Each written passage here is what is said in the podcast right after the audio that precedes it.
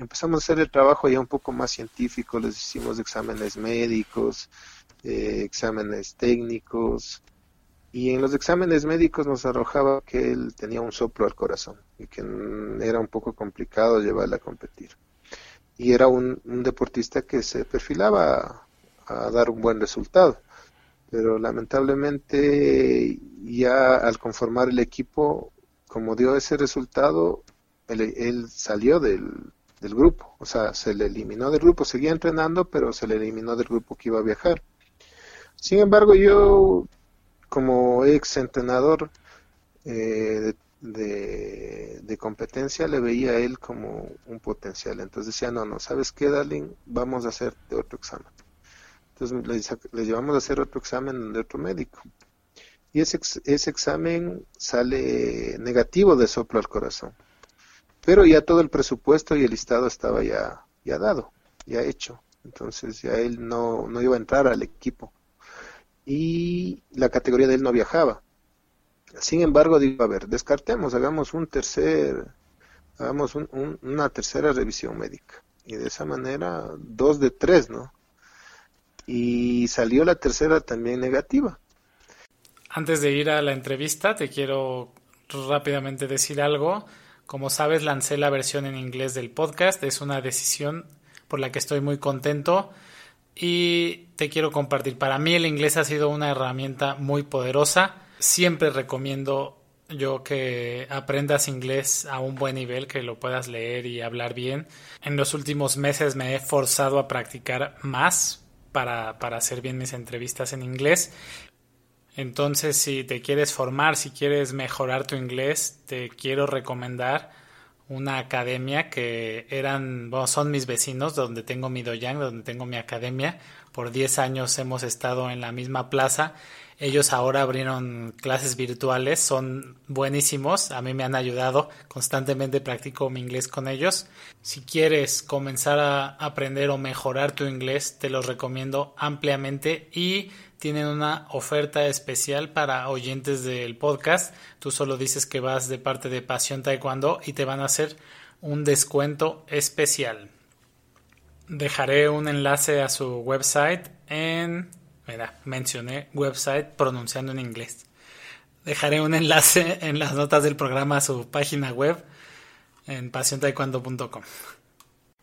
También te quiero contar de KKI, un dispositivo, una empresa que es de Finlandia que desarrolló un software específico para Taekwondo que te ayuda a monitorear, datos de, entrenamiento. Hay una versión individual y ahora están lanzando la versión para clubes, para dojangs, en la que puedes monitorear en tiempo real datos del entrenamiento de tus atletas, tener todos esos datos en un panel de control, ellos pueden comparar su entrenamiento con el de sus compañeros u otros practicantes de cualquier parte del mundo. Si quieres una demostración uno a uno sobre esta modalidad para gimnasios, también me puedes contactar en pasiontaekwondo.com, diagonal contacto o en nuestras redes sociales.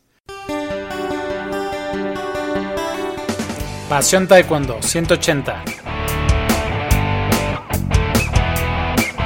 Hola apasionados del Taekwondo, ¿cómo están? Bienvenidos a un nuevo episodio de Pasión Taekwondo, el programa, el podcast para todos los enamorados, apasionados del arte marcial del puño y del pie, del arte marcial de los golpes y de las patadas, del arte marcial coreano. Ya saben a qué arte marcial me refiero, al Taekwondo. Soy Luis Arroyo y el día de hoy estoy hablando un poco más bajito, ya la entrevista será normal, pero la intro la estoy grabando ya algo noche y no quiero despertar a los vecinos. Estoy muy contento de nuestro invitado del día de hoy, es el profesor Víctor Hugo Quispe. Él es presidente de la Federación Ecuatoriana de Taekwondo. Amablemente me ha concedido la entrevista. Es una entrevista que disfruté mucho. Quizás sea algo que repita, que disfruto las entrevistas, pero es que es en verdad. Eso me pasa. Siempre aprendo.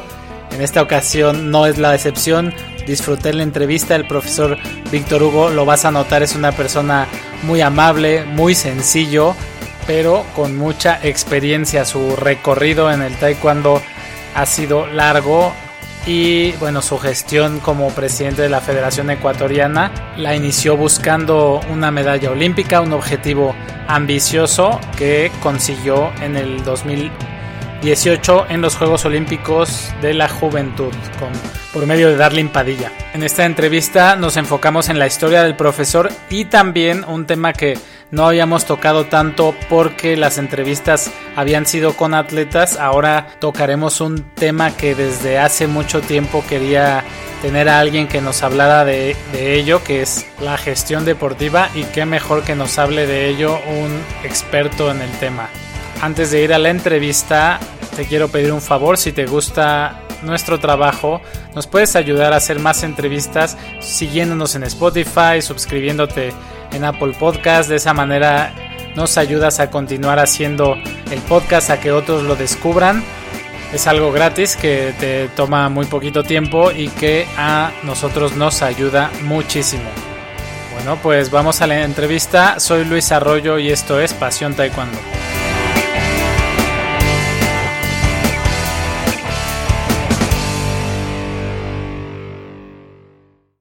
Eh, ¿Qué tal, profesor Víctor Hugo Quispe? Buen día, muchas gracias por tomarme la llamada. ¿Cómo está?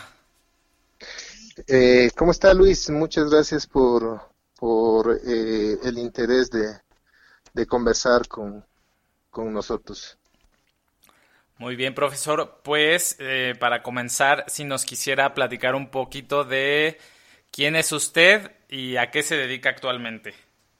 Bueno, mi nombre es Víctor Hugo Quispe Morales, soy presidente de la Federación Ecuatoriana de Taekwondo. Ahorita estamos eh, ejerciendo esa, esa dignidad. ¿Cuál es, eh, ¿Cómo empezó a, practicar Taekwondo? ¿Cómo empezó a relacionarse con este arte marcial? Bueno, ahí más o menos por el año de 1987, eh, mi hermano era instructor en un, en un gimnasio y mi hermano mayor entonces, eh, mi hermano César, él eh, me inculcó a la práctica del taekwondo, empezamos a trabajar con él como un hobby, ¿no? Hicimos un grupo de, de amigos de un colegio para poder competir en, un evento intercolegial acá en, en, Quito, Ecuador. Y de esa manera empezamos a trabajar y ya con eso eh, vi que me gustó el taekwondo y me quedé y hasta la actualidad en la práctica del taekwondo. ¿Cuántos años tenía usted cuando, cuando comenzó esa práctica? Más o menos unos 13 años por ahí. 13 años. Y, y bueno, me imagino que veía su lo que hacía su hermano, pero a usted qué, qué lo atrapaba o qué le llamaba la atención de, del taekwondo. Bueno, al comienzo realmente usted sabe que al comienzo no se sabe si este cuando karate, porque un poco el desconocimiento y más uno se, se, guiaba en las películas, que había muchas películas de aquí de, de, artes marciales, películas chinas de Bruce Lee, de Jackie Chan, entre otros profesores. Entonces obviamente se le ponía ese contexto, ¿no? De que de que mi hermano sabía karate, entonces, y ya cuando un tiempo le veía entrenando solo ahí en, la terraza de la casa, o me decía que le sostenga el pateador, eh, le iba viendo cómo, cómo era la práctica, entonces empezó a interesarme y, y ya cuando iniciamos el entrenamiento con él, eh, yo era un poquito gordito y después ya empecé a bajar de peso, empecé a crecer más gracias a la práctica del deporte y de esa manera me gustó el taekwondo. Entonces de, las películas le llamaba la atención pues esa parte de las habilidades que hacían los, las estrellas de cine. Sí, sí, sí, las patadas, eh, bueno, un poco de ciencia ficción también uno pensaba que igual se podía volar, pero a la larga no, pues ya uno aterrizaba, aterrizaba claro y había cosas que no se podían hacer y solamente se podían trabajar con el, el entrenamiento normal, natural. Excelente, maestro. Y de esos, de esos primeros días, de esas primeras clases, de esas primeras experiencias aprendiendo taekwondo, ¿qué, qué recuerda que, ¿Qué, recuerda con agrado? ¿Qué recuerdo con agrado? Bueno, la, eh, las primeras patadas que uno aprende a dar, ¿no? Los primeros, los primeros golpes que uno empieza a aprender y más que todo la marcialidad y la disciplina, ¿no? Porque pese a que él era mi hermano, siempre yo tenía que verlo como mi maestro. Entonces, una cosa era el, eh, el arte marcial como tal y otra el, el familiar. Entonces, siempre manteníamos ese respeto como maestro y como como hermano mayor también. Entonces, eh, la disciplina para mí es lo, lo, más importante que nos genera la práctica de, del deporte y creo que es lo que nos atrae un poco también, eh, la disciplina y también aprender ¿no? a hacer patadas, a, ejecutar movimientos. Eso nos va cada día mejorando un poco la, la forma de, de vivir y recuerda la, su, su primera experiencia en, en, un examen de taekwondo. Ah, claro, el, primer examen. Bueno, yo después eh, mi hermano viajó a, a, una provincia como entrenador, le contrataron a él como entrenador y yo tuve que, que buscar una escuela para entrenar porque estábamos bastante lejos. Él estaba más o menos de Quito a, a Macas, estaba como en ese tiempo que no era pavimentada la carretera, era simplemente de, tierra, se hacían más o menos cerca de 15, 16 horas. Entonces eh, me tocó ver aquí un, un, gimnasio y, y, fui a uno de los mejores gimnasios del Ecuador, la Universidad Central, dirigida por el arquitecto Medardo Salazar. Ahí fue cuando rendí mi primer examen, muchos nervios y mucho temor por, por reprobar, pero bueno, se pasó el examen y, y fue muy muy agradable tener la primera cinta, ¿no? Y poder, poder que, que, tu maestro te ponga el cinturón, eh, te retire el cinturón blanco y te ponga el cinturón amarillo fue para nosotros muy, muy, muy gratificante. Una experiencia que no se olvida. No, no, nunca, nunca se olvidará. Y imagino que tampoco ha olvidado su primera vez que fue a una competencia. Sí, tampoco, tampoco fue una competencia un poco dura. Eh, fuimos ahí, ahí empezamos con mi hermano, estaba era cinturón blanco, fuimos a un a un evento en, en, un colegio. Como nosotros estábamos preparando para los intercolegiales, fuimos a un evento ahí en el colegio americano, se llamaba antes y bueno, ahí ah, tenían estudiantes coreanos y todo. A mí me tocó enfrentarme con un coreano y siempre, bueno, había esa, había ese, esa incertidumbre, ¿no? Pero hicimos un buen combate, fue una experiencia muy bonita. Pensaba a lo mejor que por, porque su oponente era coreano tenía algún tipo de habilidades especiales como, como los chinos de las películas. Exactamente, algo así, algo así más o menos, más o menos. Pero a la larga uno tiene que darse cuenta que todos tenemos la misma, la misma habilidad, ¿no? Tenemos dos brazos, dos piernas. Y lo único que a veces nos impulsa más es el corazón y la mente para poder llegar al objetivo que queremos. Entonces muchas veces sí, sí tenemos ese temor porque eran las primeras competencias y obviamente tener que enfrentarse a una persona de, de, distinta nacionalidad y más aún de donde viene el taekwondo era un poquito un poquito como como receloso pero bueno terminamos compitiendo ¿Y esos chicos eran practicantes de, taekwondo de Corea que estaban ahí en el colegio o eran niños que de nacionalidad coreana que, que vivían en Ecuador?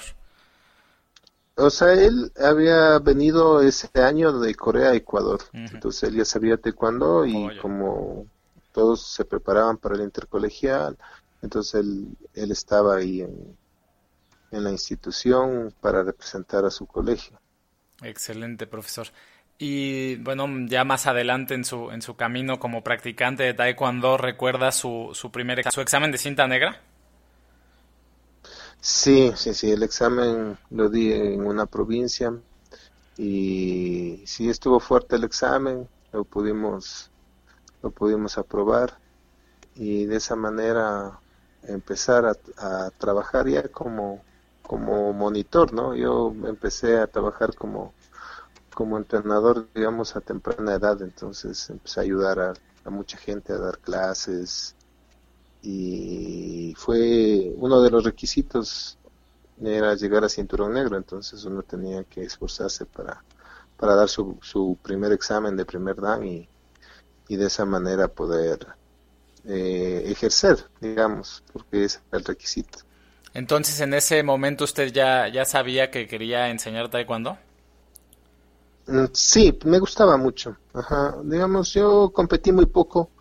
Competí algunos eventos intercolegiales, unos eventos provinciales. Eh, aquí no había no había abiertos, no había nada de eso, solamente eran o había, el campeonato provincial, los intercolegiales y el campeonato nacional. Entonces, para entrar al equipo nacional eh, era muy muy complicado, era muy difícil. Aquí teníamos una persona que era muy bueno en, esa categoría y si la mayoría que estábamos en el club éramos de la categoría de él. Entonces nuestro profesor siempre obviamente aseguraba su medalla y también él era muy difícil de ganarle, ¿no? Por su experiencia, fue seleccionado al Ecuador, campeón sudamericano, iba a eventos internacionales, entonces sí era complicado, era el reto, hacíamos buenas peleas, pero en sí era complicado quitarle el puesto, digamos. ¿Cómo se llama él? Él, eh, Héctor Grande, él está ahora en, en Suiza, él trabaja allá, él emigró de Ecuador y estuvo en primero en España, ahora está en Suiza, ahí todavía sigue él practicando, pero era muy, era muy complicado acá. ¿Y qué era lo que le gustaba de, de enseñar taekwondo cuando comenzó a hacerlo? Bueno, me gustaba enseñar los conocimientos que uno se ha ido adquiriendo, tratar de que los deportistas eh, primero se formen como personas de bien y, bueno, siempre sean unas personas justas. Entonces, eh, me, me, gustaba eso, me gustaba enseñarles eh, que a través del taekwondo uno puede aprender a defenderse, pero a defenderse, no a atacar entonces eh, siempre les llevaba esa filosofía. Tenía muy buenos, muy buenos deportistas y, y de esa manera ellos se fueron, fueron creciendo, ¿no? Como personas. Nunca tuve problemas. Fueron muy buenos estudiantes en los colegios y aparte buenos practicantes, disciplinados. Entonces no, no, no, no, eso era lo que me gustaba más, tratar de que ellos siempre vayan por el camino de, del bien y es más o menos por esa época cuando ya decide abrir su, su propia escuela de taekwondo. Yo me quedé a cargo eh, de la escuela de mi hermano. Oh. Mi hermano tenía la, la escuela de taekwondo Entonces yo me, me quedé a cargo de, de, la escuela. Después me tocó ser por la edad que tenía, tenía ahí como 17 años. Era la escuela y yo estaba estudiando pero sin embargo luego la volví a abrir, más o menos ya a la edad de, de 20 años más o menos.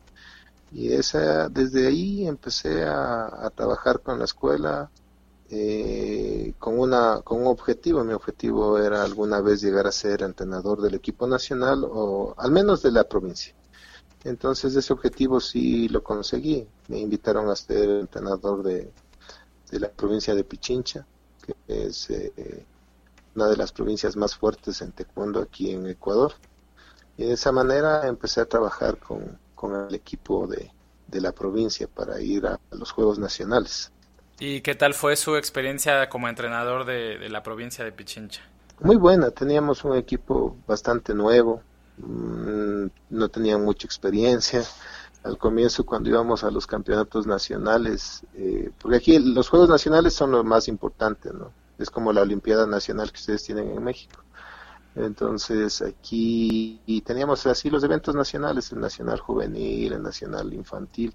Entonces asistíamos a los campeonatos nacionales y bueno, todas las provincias nos ganaban. Entonces un tiempo hubo una, como trabajábamos dos, dos entrenadores a cargo de, esa, de ese equipo, se, se pudo, conversamos, ¿no? Y decimos, no, pues nosotros no podemos dejar que esto pase y empezamos a trabajar de mejor manera, empezamos a hacer filmaciones de, los deportistas de las otras provincias, hacer análisis más concretos, ¿no? Para poder llegar al objetivo. Y para ventaja nuestra, justo llegó el Panamericano aquí, más o menos fue en el, entre el 2002-2003, el Panamericano. Entonces, eh, la asociación, como se hizo aquí en Quito, la asociación de, de Taekwondo de Pichincha dice, bueno, ¿qué clubes se pueden hacer cargo como como guías, como personas de, auxilio para los, las diferentes eh, selecciones que vienen. Entonces alcé la mano y dije, bueno, yo me hago cargo de México. Y entonces empezamos, me dice, ya, ok, tú te haces cargo, tienes que irles a ver en el aeropuerto, tienes que llevarles al hotel, tienes que servirles de guía turístico para donde ellos quieran. está bien, no hay problema. Vino el equipo, de México vino con a cargo el equipo vino de, Julio Álvarez y de y de cómo es José Luis Onofre vinieron los dos y ahí entre el equipo estaba Oscar Salazar estaba eh, eh, Pepe Ramírez estaba Erigo Osornio los más destacados deportistas que en ese evento compitieron aquí en, aquí en Ecuador y México obtuvo sus tres medallas de oro y quedó campeón del evento. Entonces yo empecé a hacer amistad con, con Julio y con los, eh, con los chicos. Entonces Julio me permitía ver el entrenamiento que tenía el equipo y aprendí mucho de, de, ese equipo que vino acá. Y de esa manera también pudimos aplicar con el equipo que, iba a competir en los Juegos Nacionales acá en Ecuador. Y prácticamente batimos un récord nos, nos fue súper bien, quedamos campeones de juegos, eh, es un, histórico triunfo para Pichincha, obtuvimos ocho medallas de oro, cuatro medallas de plata y una de bronce de 14 deportistas que presentamos, o sea, nos fue súper bien. De esa manera, hasta el año 2008 estuve de entrenador de Pichincha. Y de ahí ya me retiré porque quería ser dirigente y de la provincia, pero no conseguí el objetivo y bueno, me, dediqué solo a la escuela nada más. ¿Considera que hay a lo mejor algunas cosas que, que se pueden, algunos objetivos que puede conseguir como entrenador, pero que a lo mejor quería usted ampliar su alcance al, trabajar como dirigente para, para poder conseguir a lo mejor cosas que en las que tenía límites como entrenador?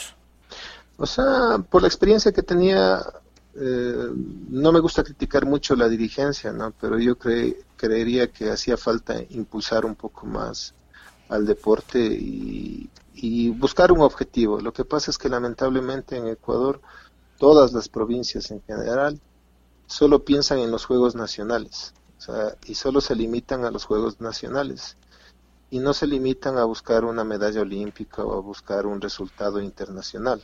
Entonces, para ellos la competencia fundamental y lo más importante son los Juegos Nacionales.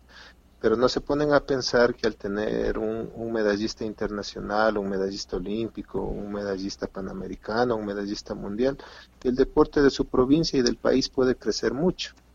Entonces, eso era lo que yo quería, quería erradicar ese pensamiento de limitaciones, donde solamente pensamos en que en que tenemos que llegar a, ser campeones de Juegos Nacionales y, listo, eh, esa es la misión cumplida.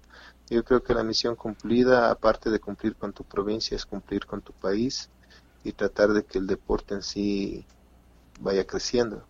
Y, esa era la idea al querer ser dirigente de, mi provincia.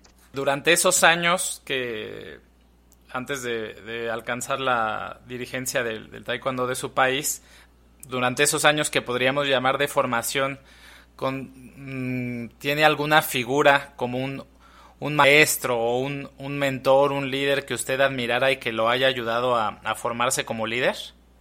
Mm, realmente el que me guió siempre, o sea, yo le veía a, a mi hermano, el trabajo de, de mi hermano. Y de esa manera yo me fui forjando, o sea, yo veía un poco, eh, digamos, el trabajo de, de, algunos dirigentes anteriores de taekwondo y me gustaba mucho el trabajo del doctor Mario Delgado, de uno de los expresidentes de la federación. Entonces veíamos que ahí el taekwondo pudo crecer un, poco y, de esa manera eh, el Ecuador hacerse conocer. Eh, yo creo que, mm, digamos así, como, como una inspiración, más bien fue, fue él una parte de, esa inspiración, pero luego ya fue algo como personal, como, como un objetivo, como, como el que uno dice, no, el, Ecuador puede llegar y tenemos que hacer el, el cambio y hacer la lucha. Y a veces uno no se busca el, el, el, el objetivo, o sea, no, no se busca el ser presidente. Yo no busqué ser presidente, sino que una, en una ocasión, en una conversación con, con un dirigente de una provincia, me dice, mira, dice, hay la posibilidad de ser candidato, ¿quieres ser tú? ayúdame con, con esta conformación de clubes. Y le ayudé y empezamos a conversar con los clubes y llegamos a la presidencia. Aquí en Ecuador hubieron dos, dos federaciones en el año 2012. Una que era apoyada por el Comité Olímpico Ecuatoriano y otra que era apoyada por el Ministerio del Deporte en ese entonces. Entonces había había la federación apoyada por el Ministerio del Deporte, tenía el presupuesto, y la federación apoyada por el Comité Olímpico tenía la representación internacional. Eran dos cosas que a cada uno le hacía falta algo, ¿no? Entonces nosotros empezamos a hacer un acercamiento. Eh, yo fui vicepresidente de ese periodo y tenía al primer vocal Francisco Carvalho, que fue un destacado deportista aquí en nuestro país, fue sacó medalla de bronce en la Copa del Mundo y también campeón panamericano. Y de esa de esa manera empezamos a, a trabajar. Decimos no pues o sea tú tienes contacto con ellos conversa para que nuestros atletas puedan representarnos y yo acá converso con el presidente para sacar el presupuesto y de esa manera no no les tenemos no les tenemos perjudicados a quienes la razón de ser de las federaciones, los deportistas. Entonces empezamos a trabajar así. Empezamos a sacarles el financiamiento y, a trabajar con ellos. ¿En, e, ¿En, ese momento todavía no era presidente de su federación? Mm. ¿O ya? No, no era presidente. No era presidente. En el año 2012 hicieron unas elecciones. Como le decía, ahí había dos federaciones. Había una federación eh, del Comité Olímpico y otra federación de la Secretaría del Deporte. Entonces yo estaba en la, en la, en la Federación de la Secretaría del Deporte como vicepresidente. y, y, luego de eso se conformó una comisión tripartita eh, para poder ya legalizar, porque era un mal de, de muchas federaciones ecuatorianas aquí en el país, que estaban unas con el Comité Olímpico, otras con el Ministerio, entonces había que normalizar el deporte ya ecuatoriano. Y de esa manera se hizo una comisión tripartita para unas nuevas elecciones. Eh, estaban conformadas por el Comité Olímpico Internacional, el Comité Olímpico Ecuatoriano y el, Ministerio de Deporte. Entonces, de esa manera ellos convocaban a unas nuevas elecciones. Y en esas nuevas elecciones, eh, mis compañeros me motivaron a que yo sea el candidato a presidente. Y bueno, pues ahí empieza la historia. Ahí fui electo presidente de la federación un 28 de agosto del 2013 y ahora estoy ya cumpliendo mi segundo periodo como presidente de la Federación Ecuatoriana. Me comentaba que al principio cuando buscaba esa, esa presidencia uno de sus objetivos era la búsqueda de, una medalla olímpica. Eh, yo quiero preguntarle porque pues una medalla olímpica es un objetivo eh, pues que pudiera sonar lejano. ¿Qué, ¿Qué, elementos tenía usted o qué lo hacía confiar en que, en que se podía conseguir?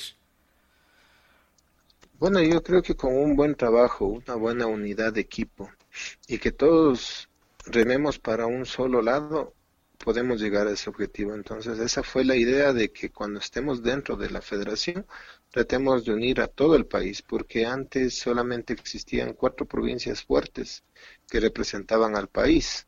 Era Guayas, Manabí, Pichincha y Azuay. Eh, entre esas provincias eran las que siempre representaban al país. Entonces mi objetivo era venir y, trabajar con todas las provincias. Nosotros somos 24 provincias en el país. Entonces ahora tenemos el taekwondo en 24 provincias. Y de las 24 provincias, 22 provincias han tenido seleccionados nacionales. Las dos no han tenido por ya problemas, digamos que un poco estructurales de cada una de sus provincias, donde no han sabido elegir bien sus técnicos o, han dejado de, de practicar taekwondo por un tiempo. Pero en sí, de las 24, ahora hemos tenido 23 representantes del Ecuador de 22 provincias. Entonces eso quiere decir que empezamos a trabajar por esa unidad y con el objetivo de llegar a una medalla olímpica al trabajo. Nuestros deportistas tienen condiciones, lo que pasa es que a veces les hace falta creer en ellos mismos y, poder llegar al objetivo. Eh, no hemos llegado al objetivo adulto, ¿no? pero sí hemos llegado en el objetivo juvenil. Eh, desde el 2013, donde yo, desde el 2012 que hemos estado ya a cargo de la dirigencia, clasificamos con un deportista a Nanjing, a los Juegos Olímpicos de la Juventud. Eh, Fabricio Arevalo, quien obtuvo el quinto lugar en, en los Juegos Olímpicos de Nanjing.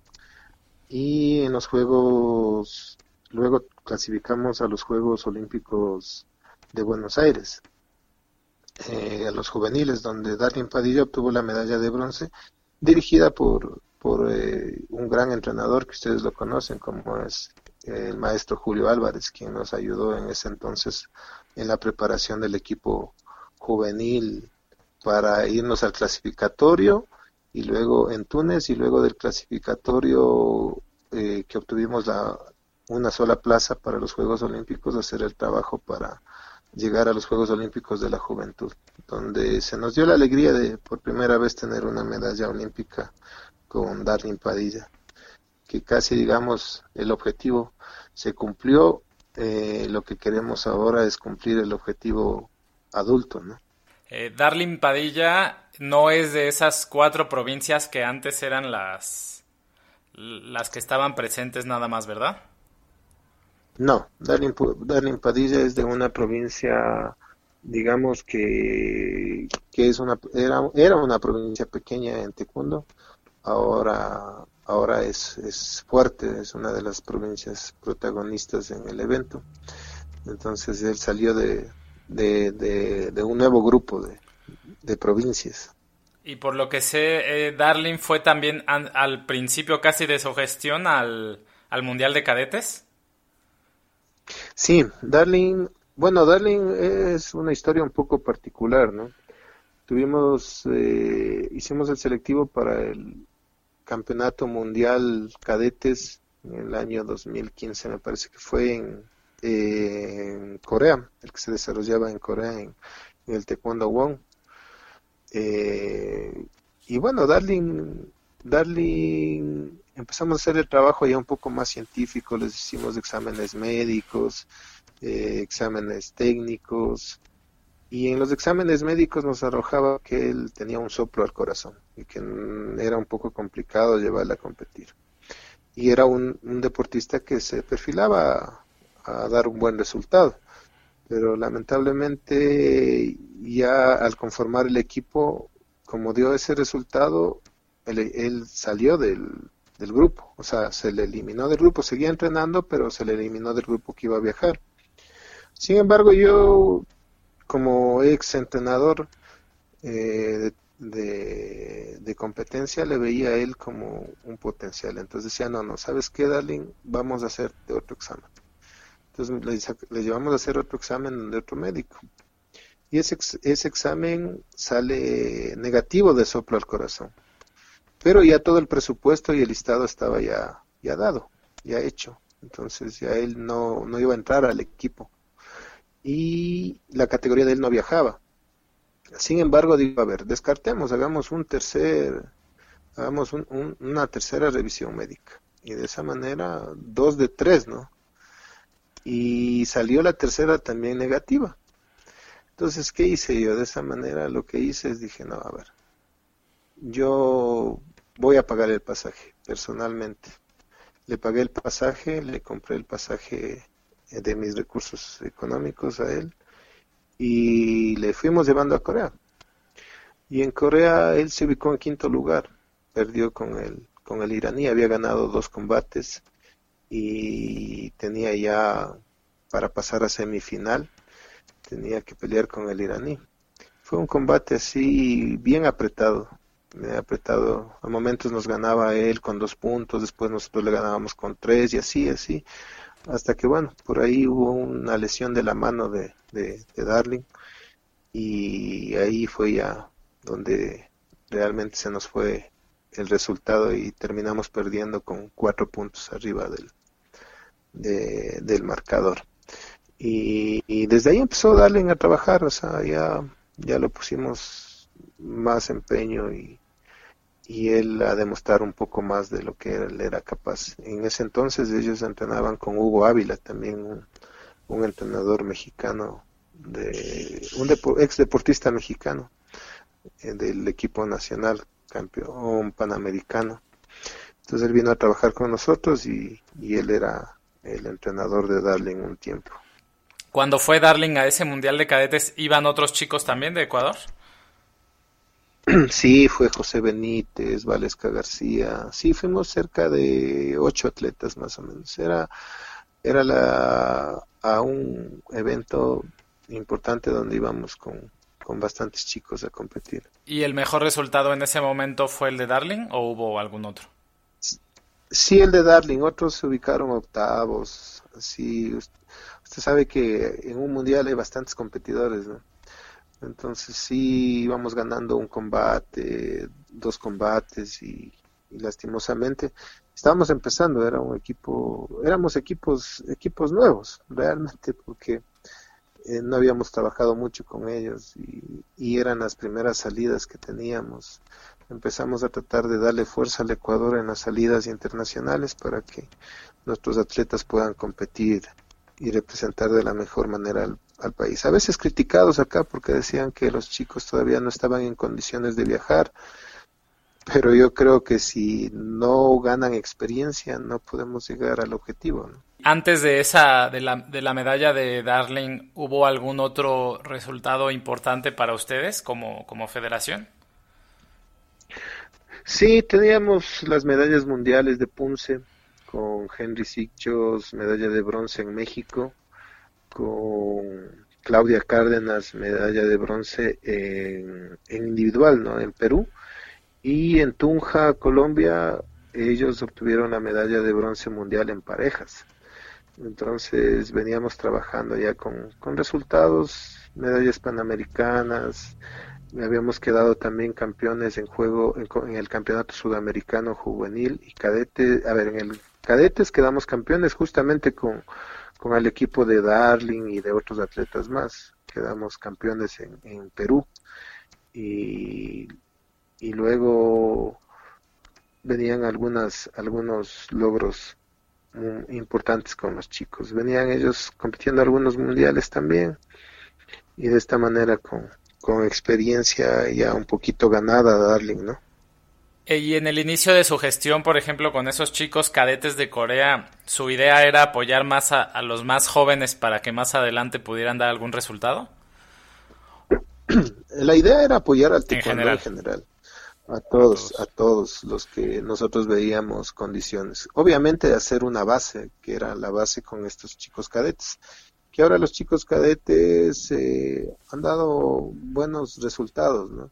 Sino que lamentablemente la estructura de Ecuador es un poco compleja porque aquí, por ejemplo, la Federación Ecuatoriana no cuenta con un escenario propio para entrenar. Entonces dependemos mucho de que nos presten un escenario, de que nos, de que nos presten, de que nos presten alguna instalación para poder trabajar eh, eh, con los con los chicos y de esa manera poder poder concentrarnos un mes, dos meses de trabajo y no es no es lo mismo que estar trabajando todo el tiempo, ¿no? monitoreando todo el tiempo con el equipo multidisciplinario y, yo creo que si nosotros tuviésemos un sitio propio y tuviésemos la posibilidad de concentrar mayor tiempo a los equipos, tuviéramos mejores resultados internacionales. Considera que ese es un paso importante, el poder concentrar a sus atletas.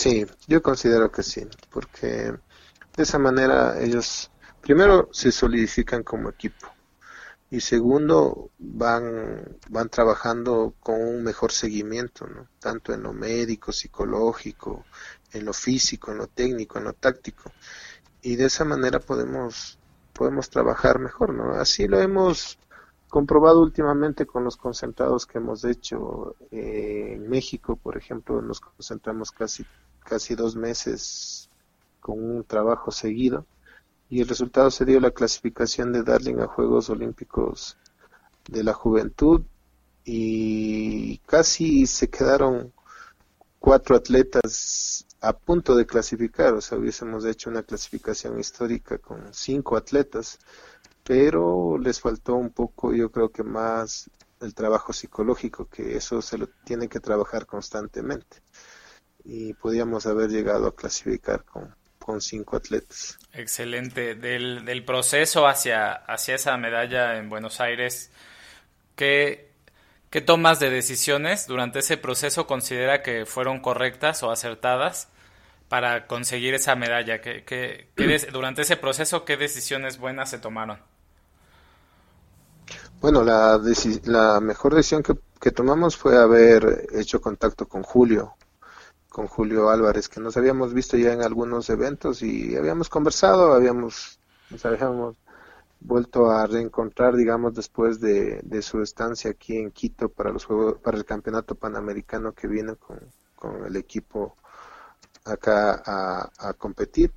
Y nos habíamos encontrado y conversado. Entonces estábamos conversando con él y justo eh, él deja ya el equipo mexicano él deja de ser entrenador del equipo mexicano, entonces yo tomo contacto con él y le digo, Julio, ¿cómo estás? Que tal vez, mira, no sé si te, si te interesa venir a Ecuador como técnico, entonces él me manifestaba que era un poco complicado venirse como técnico a vivir en Ecuador, sino que él se iba a hacer cargo del estado de Nuevo León.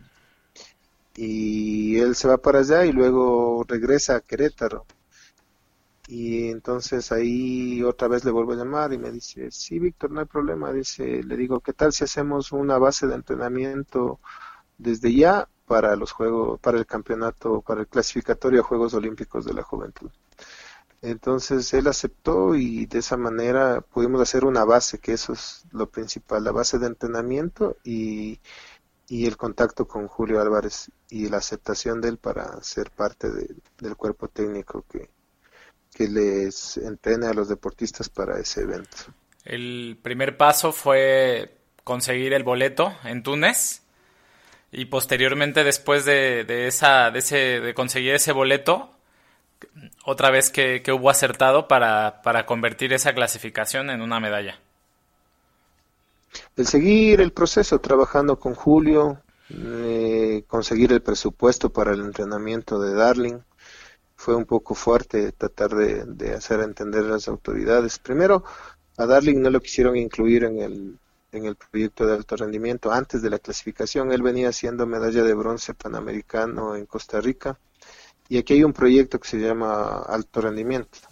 Entonces ese proyecto cada, cada año ellos hacían una reunión para poder integrar más deportistas al, al proyecto. Entonces cuando él llegó nosotros hablábamos de que él debería ser parte del concentrado, o sea, de parte del proyecto. Pero bueno, ahí me manifestaron, me dijeron no, que si ni a nivel, a nivel panamericano él puede ganar una medalla de oro en, eh, a nivel del área panamericana, peor aún a nivel mundial. Entonces yo un poco mm, me, me reí, ¿no? Les dije, mire, ustedes no saben el desenvolvimiento que él ha tenido. Primero le digo, si bien es cierto, él, él perdió su, su medalla panamericana, su medalla de oro, que podía haber sido de oro porque él perdió con Canadá. Y Canadá quedó campeón en esa medalla y le estábamos ganando totalmente hasta 10, 20 segundos que se termina el tercer round y donde Darlings tuvo una desconcentración mm, total en esos 20 segundos, nos remontó el marcador y nos terminó ganando con un punto, y el canadiense. Entonces, lamentablemente no se pudo concretar la medalla de oro, pero yo tenía mucha confianza en él, yo ya le había visto competir en, en, Corea y en otros eventos más, y más en el Panamericano que yo estuve en Costa Rica. Yo les digo aquí, miren, ustedes le incluyen a Darlene Padilla en el, en el grupo de, de deportistas de alto rendimiento y yo, yo le garantizo que él estará entre los tres primeros en los Juegos Olímpicos. Entonces ahí es donde ellos me dijeron, no, si, si ni, ni, ni una medalla de oro panamericana puedo conseguir. Le digo, bueno, está bien, no hay problema. Ustedes manifiestan eso y él se queda fuera del proyecto y ya, no hay ningún inconveniente.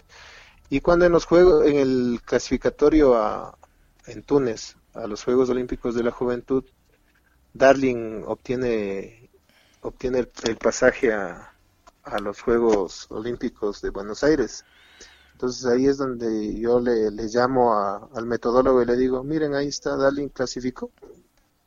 Entonces ahora, ahora sí quiero que ustedes me den el argumento de por qué él no tenía que ingresar en el, en, eh, el grupo de los deportistas de alto rendimiento. Entonces ahí se quedaron callados, no dijeron nada. Y de ahí me dice, y bueno, ¿y cuál es tu pronóstico? Mi pronóstico es podio. Yo, él puede estar del 1 al, al 3. Y de esa manera peleando, peleando, logramos conseguir el presupuesto para que para hacer la base de entrenamiento en México y luego la, la base de entrenamiento en Corea.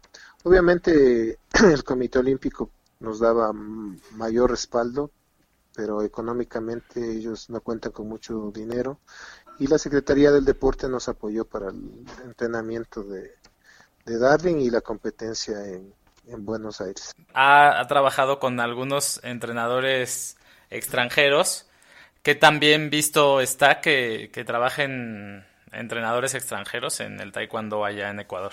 Siempre hay su resistencia, ¿no? Siempre hay y habrá su resistencia. Siempre han dicho que aquí tenemos buenos entrenadores y yo creo que sí los tenemos.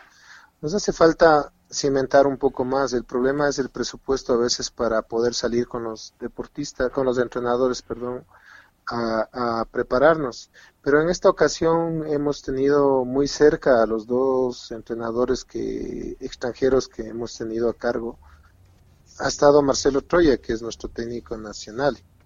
Entonces, él obviamente tiene ahora la oportunidad de, de hacer las cosas de la mejor manera, por cuanto ha estado con dos grandes entrenadores, como el caso del profesor Jesús Tortosa y el caso de, Julio, ¿no? Son dos buenos entrenadores, el uno europeo, el otro americano, entonces son dos, dos tendencias diferentes, el estilo europeo y el estilo americano. Entonces, eh, considero que él debe ser el, el, el, que empuje ahora el barco para poder llegar a otros objetivos pero sin embargo nosotros no queremos perder el contacto con, con las personas de las que podemos aprender, ¿no?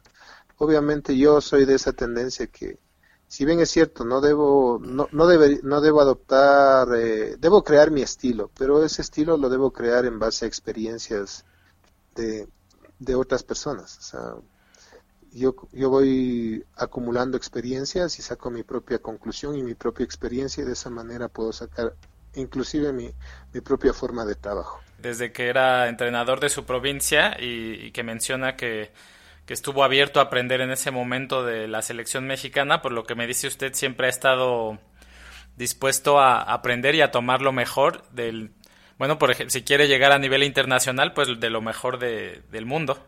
Así es, yo, yo tengo esa experiencia, o sea, uno no puede decir, y yo, yo todo lo sé, y sé demasiado. Yo creo que de hasta de la persona que, que sabe menos que uno, uno se aprende. Y más aún de las personas que han tenido mucha experiencia. Julio ha tenido mucha experiencia como entrenador con la selección mexicana.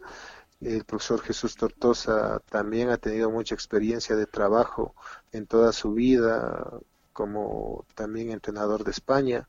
Entonces, eh, de esa manera yo creo que uno lo que tiene es que coger lo mejor de ellos y tratar de aplicarlo y, de esa manera tener llegar al resultado. A mí en lo particular me dio resultado eso en el 2004 que fueron los Juegos Nacionales de acá en Ecuador y vuelvo y repito, o sea, mm, yo recuerdo que había otros equipos que te cerraban las puertas para el entrenamiento, no te dejaban ni quedarte.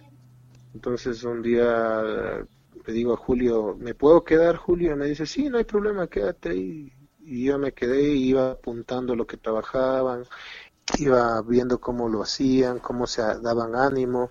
Y de esa manera saqué yo una, una experiencia y, y, le, y me hice mi estilo de trabajo, adoptando las cosas que yo había visto también y las experiencias que había tenido con el equipo de México que llegó en ese entonces a trabajar acá. De el tiempo que lleva su actual gestión, ¿ha habido alguna decisión que cuando la propuso no, no fuera muy popular?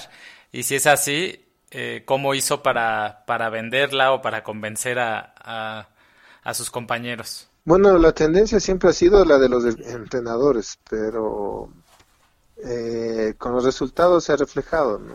Eh, hemos tenido la, la, posibilidad de competir en algunos eventos con nuestros técnicos y no hemos llegado a, los objetivos propuestos.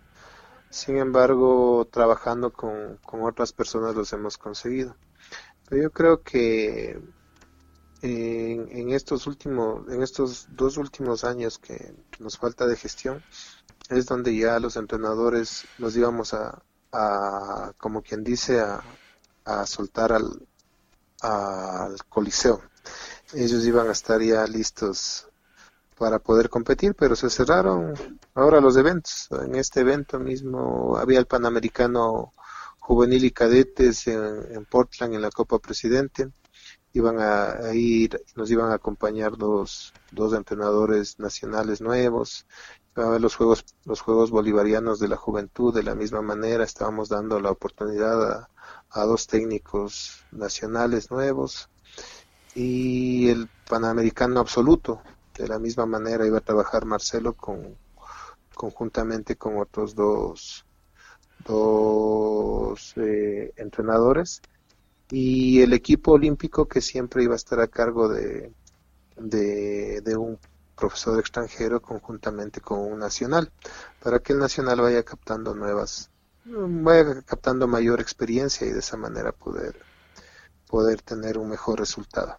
Esa era la tendencia, pero lastimosamente llegó el COVID y con eso nos, nos ha obstruido muchos muchos objetivos que teníamos pendientes para este para esta, este año y el próximo año que ya cumplimos y culminamos nuestra función como, como dirigentes de la federación. Eh, a nivel personal, ¿qué satisfacciones le da su trabajo, el, el, trabajar por, como presidente de la Federación Ecuatoriana?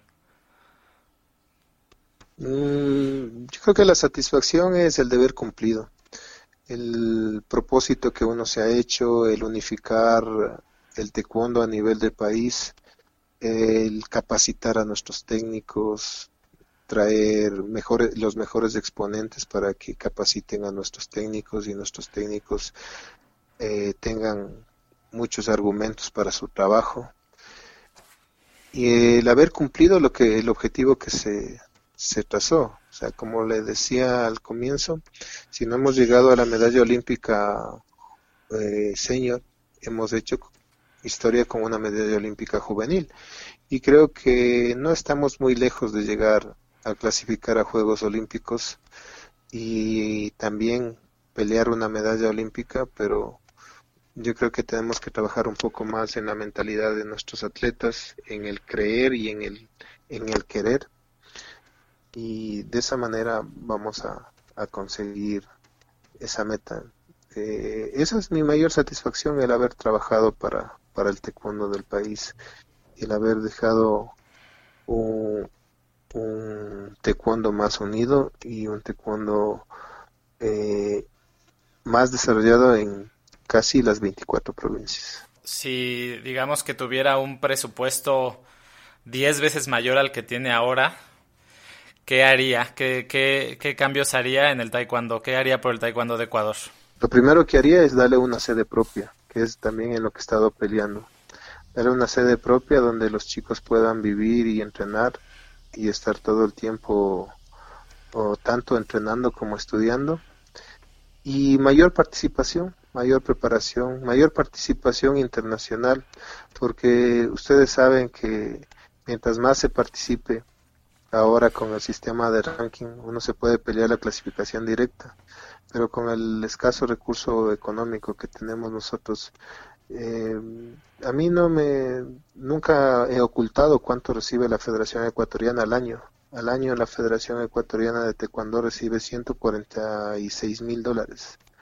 Y eso sirve para las competencias internacionales, las competencias locales, el pago a empleados de la federación, el pago a entrenadores. Entonces ya el pago para el, presupuesto para competencias se reduce a un 60%.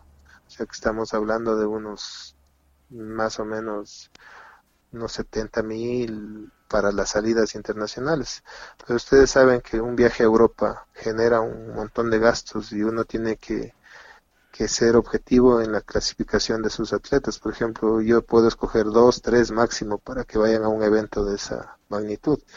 Cuando hemos viajado a Corea nos ha costado el pasaje cerca de 2.000, 2.500 hasta 3.000 dólares. Entonces, una competencia con, con ocho atletas, estamos hablando de que se gasta solo en pasajes 24.000 más la estadía y todo eso, estamos hablando de cerca de unos 30, 25 mil de presupuesto. Pues con una competencia ya nos quedamos con, con un poco presupuesto. Entonces realmente lo que yo haría si tuviese más presupuesto, primero es eh, eh, construir la, la casa de la, de la selección nacional y luego y luego empezar a, a competir más a nivel internacional, sacar más chicos pequeños a, que vayan ganando más experiencia, tratar de sacar a los equipos de adultos a que compitan más y obtengan más puntaje, inclusive hasta para que en el preolímpico no arranquen con las categorías más fuertes, sino estén rankeados dentro del, del grupo y obtengan los puntos para poder ubicarse de mejor manera hasta en el ya viaje. ¿Qué le parece, ya a nivel, a nivel general, a nivel global, qué le parece el, estado actual del taekwondo como deporte, como arte marcial y como espectáculo? No, el taekwondo se ha posicionado muy bien, se ha posicionado, yo creo, me atrevería a decir que es el segundo deporte del mundo, porque obviamente el primero es el fútbol, ¿no? El fútbol es el más televisado, el fútbol es el que más dinero invierten, y obviamente, para mi parecer, el taekwondo es el segundo deporte de, del mundo. Al menos acá en Ecuador yo puedo manifestar que es el segundo. Y también es el, el, que tiene mucha eh, mucha noticia y, y, también hay mucha preocupación de parte del país de origen como, como la Kukibon, la WT, que siempre tienen sus equipos de exhibición y salen a nivel internacional y le dan a conocer más al taekwondo. De esa manera creo que vamos creciendo y, creo que el deporte, que el taekwondo en sí se ha posicionado bien. Ha estado a punto de salir de Juegos Olímpicos ya en, dos ocasiones, me parece, pero no, no lo han podido sacar y esperemos que no lo saquen nunca y que de esa manera sigamos disfrutando del taekwondo como, como deporte y como arte marcial, igual que no olvidemos los principios de la marcialidad. Yo creo que eso nos está faltando un poco más pero de ahí el taekwondo está muy bien posicionado. Para llegar a, donde ha llegado, imagino que ha tenido en algún momento que salir de su zona de confort. ¿Nos pudiera dar un ejemplo, a lo mejor de algún momento de su vida en que hubiera sido más cómodo permanecer como estaba y que decidió salir de su confort para, para crecer? Eh, no le entiendo muy bien la pregunta. ¿Al respecto del taekwondo como tal o de acá de No, respecto de, de su vida personal, si en algún momento usted podría ah. estar en alguna situación cómoda y, y, en algún momento que usted haya decidido ir por algo que a lo mejor no era tan fácil, no era tan cómodo, pero que lo llevó a crecer.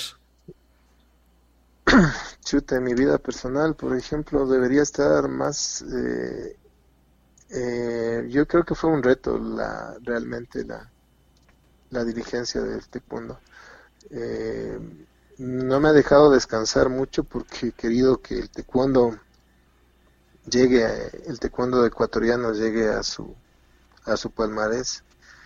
Y si tuviese que cambiar por el confort, yo preferiría seguir trabajando por el taekwondo, preferiría seguir esforzándome, trabajando por el taekwondo, obviamente sin descuidar a mi familia, que a veces la dirigencia nos obliga a eso, a que descuidemos nuestra familia, a que nos preocupemos más del, del deporte porque ya se vuelve como, como un objetivo y un, y un compromiso, pero uno no debe dejar de lado a su familia y a veces eso se lo descuida por el tiempo, porque para que algo salga bien hay que dedicarle un poco más de tiempo y eso es lo que yo he hecho, dedicarle no algo, bastante tiempo al taekwondo, aunque a veces las ingratitudes siempre se presentarán, siempre se presentarán la gente que no está de acuerdo, la gente que, quiso hacer daño a la federación. Eh, le comento que eh, más o menos en el año 2017, 2016, tuvimos un intento de cinco veces, eh, nos quisieron intervenir a la Federación Ecuatoriana de Taekwondo por chismes y enredos a la Secretaría del Deporte, pero nunca lo pudieron hacer porque nunca encontraron nada, nada turbio ni nada oculto. Y de esa manera pudimos llegar hasta la actualidad. Y creo que en esos momentos fue cuando yo ya dije, bueno, por último, me están haciendo perder el tiempo porque usted sabe que cada intento de intervención quiere decir que uno tiene que defenderse. Y para defenderse, ¿qué tiene que hacer? Tiene que dejar de lado su trabajo y descuidar su trabajo. Entonces estamos empezando a descuidar el trabajo. Entonces en la última intento de intervención dije, bueno, pues saben qué les digo a las personas más llegadas a mí, me voy a ir a hablar al Ministerio del Deporte y bueno, les voy a decir, a ver, ¿quieren ustedes quedarse con la federación? No hay problema, aquí se quedan, pero aquí me escuchan y aquí yo les digo todo lo que tienen que escuchar, pero ustedes me dicen. Entonces, en vista de que ya no tuvimos ninguna insistencia más, seguimos trabajando, pero sí fue un año muy, muy tedioso, muy feo, un año que no pudimos trabajar fuerte como siempre hemos estado acostumbrados con mi equipo de trabajo porque todo el tiempo estuvimos defendiéndonos, nos enviaban cartas, teníamos que contestar, teníamos que demostrar y todo se demostró y quedamos eh, en sana en sana paz digamos, pero en esos momentos yo dije no, o sea, ¿quién me mandó a estar aquí metido en estas en estas cosas de que te juzguen, de que te critiquen, de que hablen mal de ti, de que hablen mal de, de las personas que están a tu lado, que son el, grupo de trabajo. Entonces es ahí cuando dices, bueno, ¿y quién me mandó? Pero en otra también te impulsa a decir, bueno, hay que demostrarle que están equivocados. Y de esa manera eh, se demostró y, y seguimos, seguimos en pie.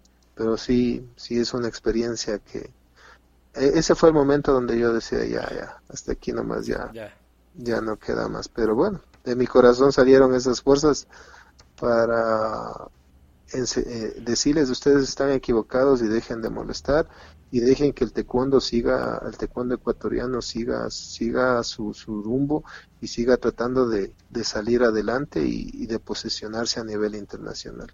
¿Qué consejo le daría a una persona que está asumiendo una posición de liderazgo por primera vez?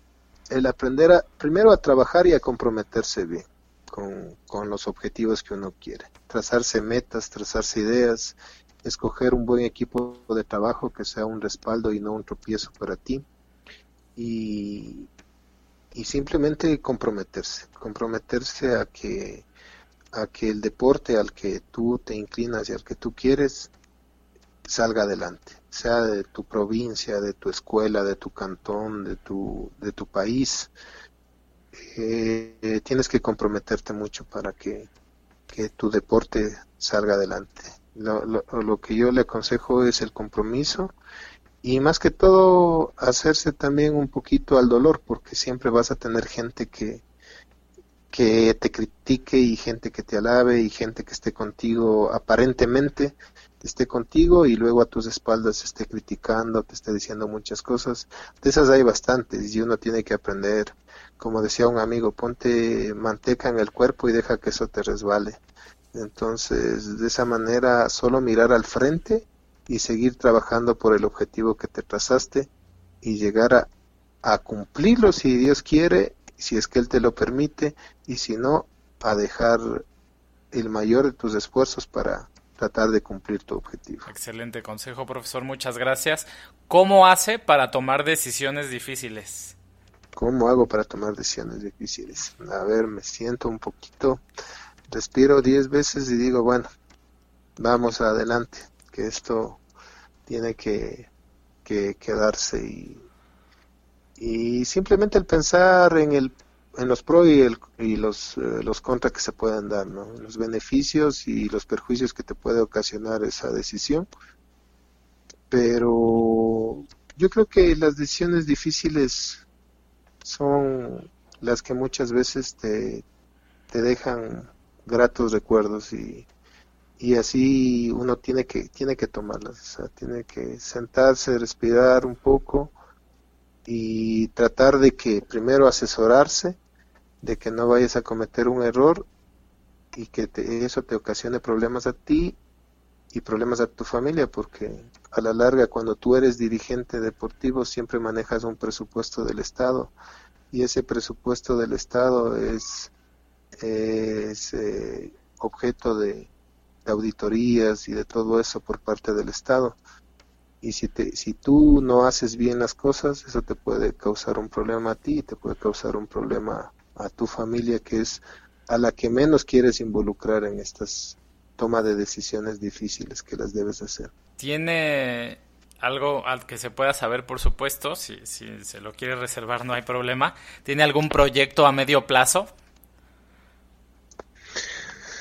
Chuta, ahorita tenía muchos proyectos, pero el problema es que el medio plazo se convirtió en un plazo inalcanzable por, por el COVID, que nadie quiere hablar de eso, pero al respecto sí, usted sabe que nos ha limitado todo, porque no sabemos qué va a pasar. Eh, teníamos, teníamos aquí mm, tres objetivos principales. El, uno de los primeros, como le había dicho, es el construir la sede de la Federación Ecuatoriana de Taekwondo, la casa de la selección donde el gobierno aprobó unas leyes de, beneficio tributario para las empresas que donen, donen recursos económicos al deporte. Estaba aprobado este año, estaban trabajando en el reglamento para, para irlo puliendo y de esta manera poder nosotros trabajar. Habíamos trabajado ya con algunas empresas para la donación económica y estaba en buen camino pero lamentablemente se dio este caso y ya todas las empresas están en estado de emergencia en Ecuador y eso como que ya no lo vamos a poder concretar. Y otra de las cosas era el organizar el campeonato sudamericano en Ecuador en este año y el próximo año el campeonato panamericano juvenil, senior y sub-21, que era por primera vez que estábamos planteando a la PATU hacer un campeonato panamericano sub-21 pero lamentablemente no sabemos qué irá a pasar con la tendencia de los eventos masivos, como usted sabe, y creo que en su país también pasa lo mismo. Los eventos masivos están suspendidos y, igual a nivel internacional.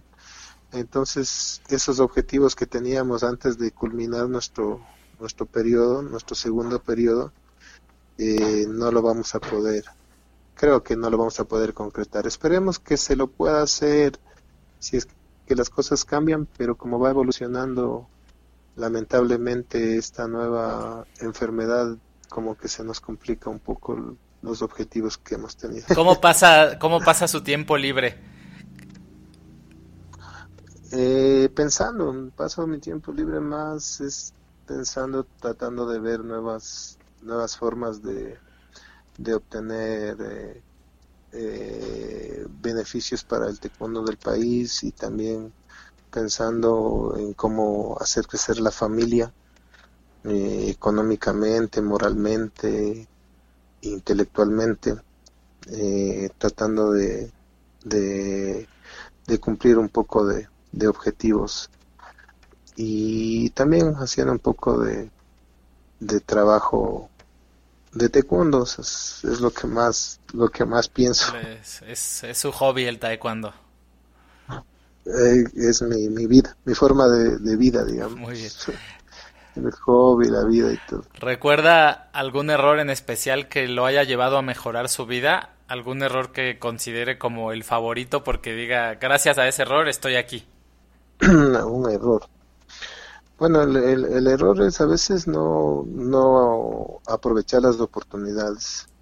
Entonces, eh, en el tiempo que se te dan las oportunidades las tienes que aprovechar y yo creo que es lo, mejor que, he podido hacer ahora en, eh, en el caso del taekwondo, haber aprovechado la oportunidad que me dio la vida de ser dirigente y de esa manera poder poder eh, trabajar en beneficio de, de un objetivo. Yo creo que ese el error es a veces no aprovechar. Yo eso me ha pasado casi siempre, no, aprovechar los, los momentos eh, que se te abren las oportunidades. Entonces, cuando tú no aprovechas las oportunidades que se te abren, cuando ya quieres hacerlo, ya es muy tarde. Entonces, eh, en este caso, digamos, en el caso del taekwondo, aproveché la oportunidad y, y de esta manera esto me va dejando algunas satisfacciones personales. ¿En qué considera que no es bueno o que a lo mejor sea una habilidad, ¿no? Que le cuesta trabajo. ¿En qué no sea bueno? a veces no soy bueno en, decir no y eso es complicado.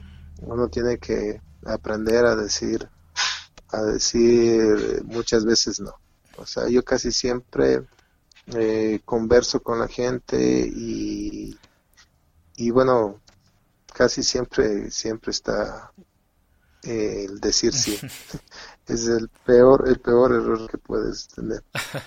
Comparto ese error con usted, profesor. Bien. Sí, sí. Es, es, complejo, es complejo porque tú quieres hacer el bien a todo el mundo y, y a veces no te das cuenta que por, por decir sí, a veces puedes estar cometiendo un error. Pero uno se lo hace de buena fe, nunca se lo hace de mala fe, ni, ni con el, fin de que le agrades a alguien o le desagrades a alguien, sino porque tu corazón así lo manda. Si en este momento le diera un letrero espectacular, gigantesco, que pudiera ver toda la gente del planeta Tierra, ¿qué mensaje le pondría? ¿Qué mensaje le pondría? Que sigamos luchando y sigamos disfrutando de la vida, que no decaigamos y que seamos luchadores por siempre. ¿Cuál es la mejor inversión que ha hecho en su vida? Puede ser de tiempo, de educación o de dinero. Bueno, la inversión de tiempo ha sido dedicar el, eh, mi tiempo a esta linda arte marcial, el taekwondo, eh, en beneficio de los chicos, de los chicos que necesitan salir adelante, de los chicos que necesitan erradicarse de, de la droga, de los vicios, el tratar de que ellos no caigan en esas tentaciones, yo creo que eso es lo, mejor que, he podido hacer. En los últimos cinco años, ¿qué nueva habilidad, comportamiento o hábito ha cambiado o adquirido que lo ha llevado a mejorar en su vida? Ha cambiado un poco la timidez de dirigirse al público. O sea, yo soy una persona que, que no me gusta mucho eh, eh, dirigirme al público, el estar eh, frente al público, el tratar de, decir las cosas, el tratar de, de, protagonizar. O sea, yo mm, protagonizar, digamos, en el ámbito, no tanto protagonizar, sino de ser muy visible. Eh, yo prefiero hacer los trabajos muy, muy discretos, ¿no? prefiero que, que la gente sepa que eh, el trabajo que se ha hecho, que se vea el trabajo antes que se vea la imagen. Y creo que eso también es malo. Si pudiera viajar en el tiempo y visitarse a usted mismo a los 18 años, ¿qué consejos se daría? ¿Qué consejos me daría? Que no deje de aprovechar todas las oportunidades de la vida. Dentro de la gente del medio del taekwondo, ¿qué malas recomendaciones escucha o alguna idea que se diga con la que usted no esté de acuerdo? con la que esté de acuerdo, por ejemplo, que alguna persona no, no vale. Yo creo que todos tienen, tienen algo que nos que, que, le, que, sirve para el desarrollo del, del taekwondo. pero siempre hay personas que dicen, no, esta persona no, no vale, no, no, no conoce, no sabe. Yo creo que todos algo sabemos y de, de esa persona algo podemos aprender. Si se siente abrumado, confundido o que ha perdido el foco, ¿qué hace para volver a enfocarse? Sentarme, sentarme y, y pensar un momento, cerrar los ojos y mirar hacia atrás y hacia el futuro y tratar de sacar una conclusión para poder mejorar esto. Una compra que haya hecho menor a 50 dólares y que le, haya, que haya que tenga un gran impacto en su vida, una compra reciente. Una compra reciente. Bueno, ahora, ahora, a ver, una compra reciente, ¿qué le puedo decir? Sí, sí, fue un, un, reloj. Un reloj. Mm, mm, para mirar el tiempo. Eh, bien, profesor, pues eh, son todas las preguntas. Le agradezco muchísimo la entrevista. No sé si usted quiera mencionar algo o, agregar algo más. No, lo que quería es felicitarle a usted porque a través, a la distancia nos hemos podido comunicar y el interés que usted tiene de, difundir eh, las cosas de, de, otro, de otro país hacia el suyo.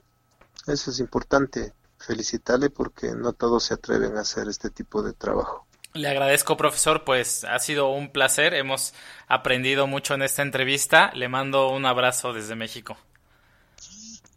Saludos y gracias por, por su llamada y bendiciones y a cuidarse mucho en estas épocas tan difíciles que está atravesando la, la humanidad. Bendiciones, a cuidarnos todos. Hasta luego. un abrazo, hasta luego.